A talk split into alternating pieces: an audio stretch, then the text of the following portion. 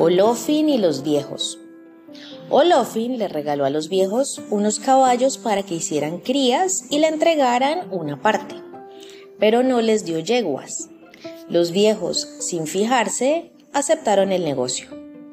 Olofin los llamó porque no le habían entregado las crías según lo pactado. Salieron llorando, ya que por causa de sus errores podían perder la cabeza. Un joven que se enteró de lo que sucedía fue a la casa de Olofin y le dijo que había visto un caballo parido, a lo que éste le contestó que los caballos no podían parir.